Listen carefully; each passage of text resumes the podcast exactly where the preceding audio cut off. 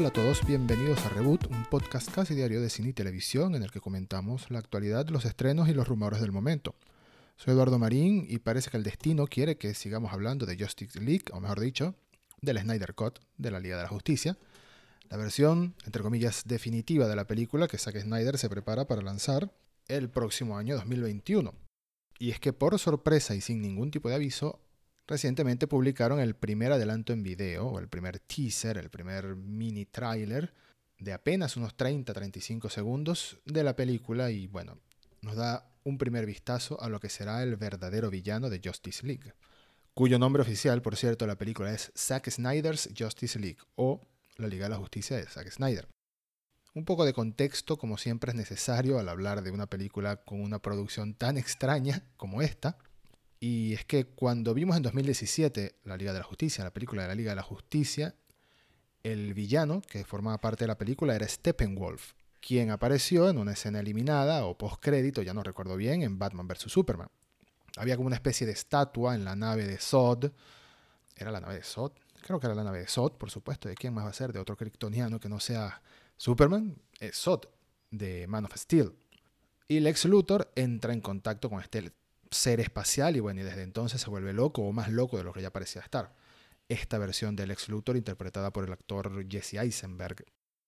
Bueno, en la Liga de la Justicia de 2017, la versión original, el villano fue Steppenwolf, pero en realidad Zack Snyder quería que Steppenwolf fuera como un villano que sí, sería el mal al que se enfrentaría la Liga de la Justicia en la primera película, pero como iba a ser una trilogía lo que él pensaba hacer de Justice League, al final el villano iba a ser otro, que es el en realidad el villano más importante del universo de Superman, por así decirlo, que es Darkseid.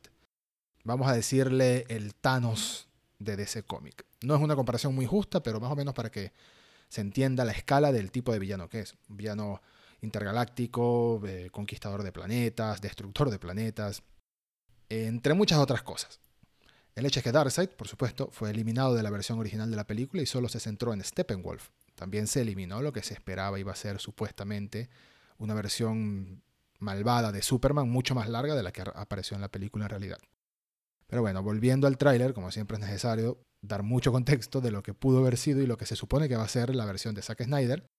En el tráiler o en el adelanto escuchamos al quien parece ser Lex Luthor decir las campanas ya han sonado y la han escuchado, porque Zack Snyder tiene una extraña obsesión aparentemente con que en los trailers de sus películas de Batman y Superman eh, sea Lex Luthor el que diga alguna frase extraña. Lo digo porque casualmente antes de que se estrenara Batman vs. Superman en 2016, el primer tráiler oficial era Lex Luthor, o mejor dicho, se escuchaba a Lex Luthor diciendo The Red Capes are coming, que era como los capas rojas se acercan, haciendo referencia a un poema que habla de los británicos en Estados Unidos, en la época de la colonia y tal. Bueno, ahora es las campanas han sonado porque tiene que poner esa voz una voz un poco molesta, de verdad. No me gusta para nada esta versión del ex Luthor. pero bueno, al menos sabemos que. No sé si estará en la película de Zack Snyder de, del Justice League, pero sí, se escucha su voz. En el tráiler vemos a Gal Gadot, a Wonder Woman, en una especie de ruina que se encuentra con un mural en el que se puede ver un ser extraño y como una deidad, vamos a decirlo así.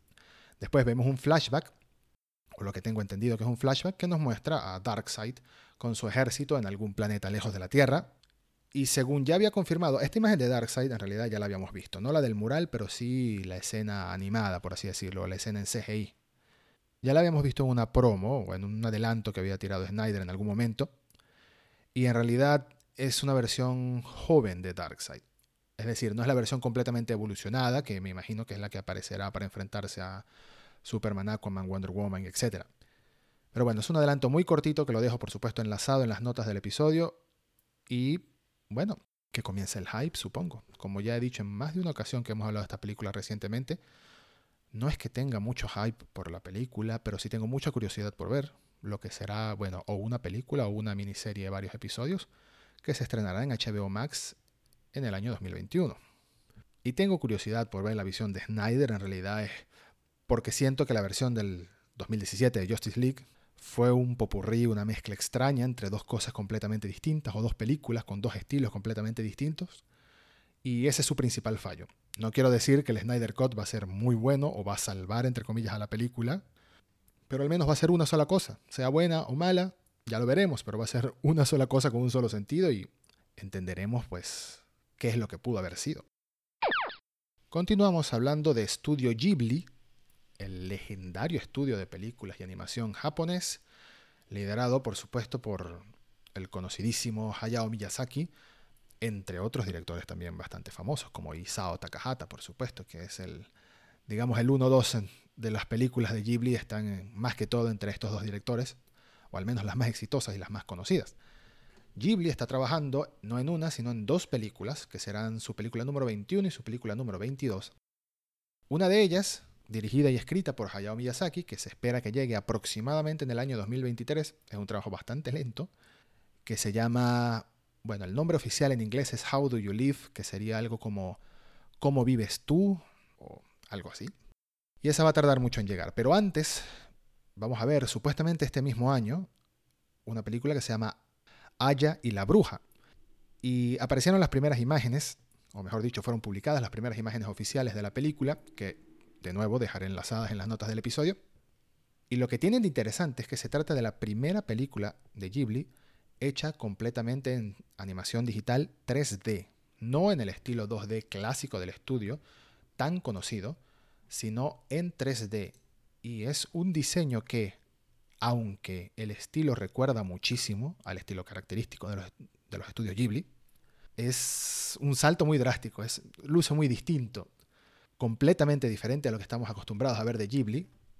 No quiero decir que luzca mal, es diferente y ya. Ya verán en las imágenes cuando las revisen aquí en las notas del episodio. Pero sin duda los ojos de los personajes, sus cabellos, sus diseños en general, eh, recuerdan mucho al estilo característico de Ghibli. Aya y la bruja estará escrita por Hayao Miyazaki, de hecho es una adaptación de la novela del mismo nombre Aya y la bruja, escrita por Diana Wynne Jones, que casualmente es la misma escritora del Castillo en Movimiento de Howl, o Howl Moving Castle, que es otra película de Ghibli también, fue adaptada como otra película de Ghibli. El guion lo adaptará Hayao Miyazaki, pero la película la dirige su hijo Goro Miyazaki, quien ya dirigió en el pasado la colina de las amapolas y Cuentos de Terramar.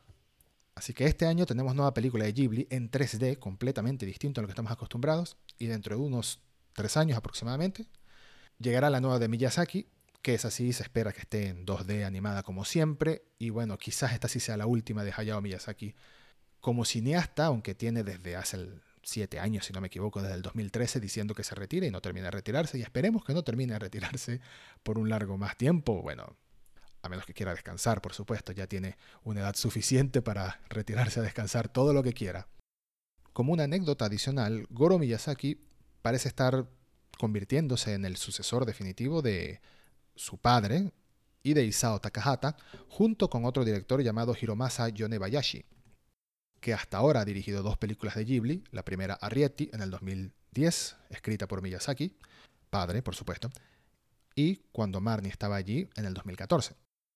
Lo curioso es que aunque Aya y la Bruja va a ser la tercera película de Goro Miyazaki como director en Ghibli, originalmente él no trabajaba de esto, él trabajaba como arquitecto, estudió arquitectura en Japón y fue el encargado del Museo de Ghibli durante algunos años.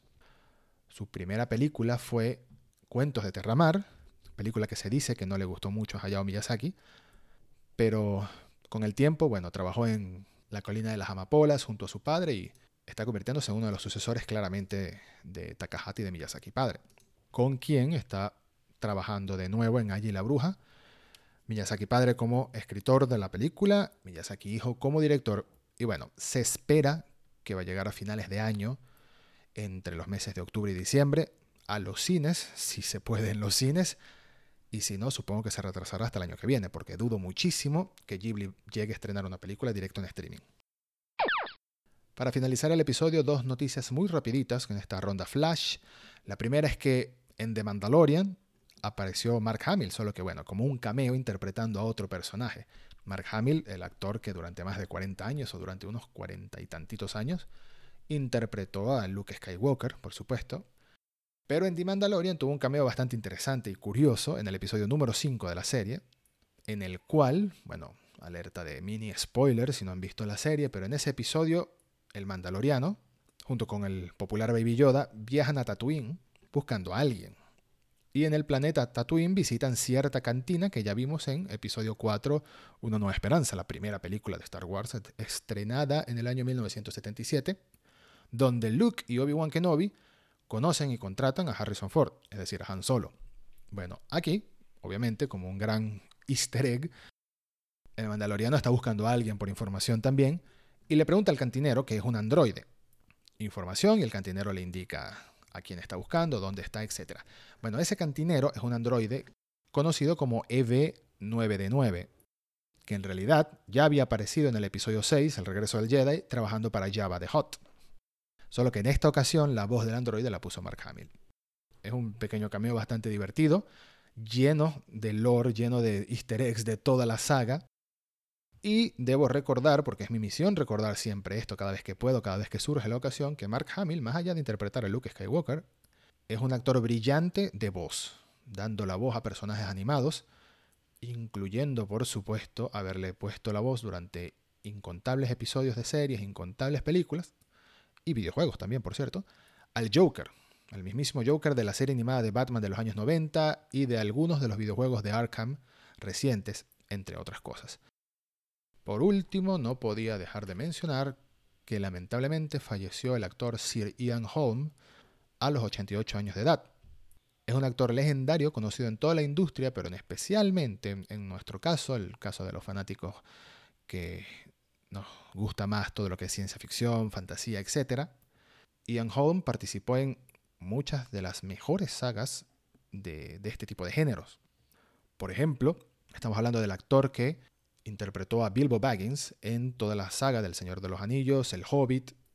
También es quien dio vida a Ash, el androide en la primera película de Alien del año 1979.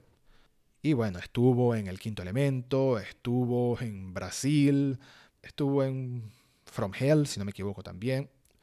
La última película que hizo, curiosamente, fue la última película de la trilogía del Hobbit, que se estrenó en el año 2014. Esto ha sido todo por hoy, por este episodio que salió un fin de semana, ideal para disfrutar en domingo, ideal para disfrutar con una cerveza, con un café, en familia o por Zoom con los amigos.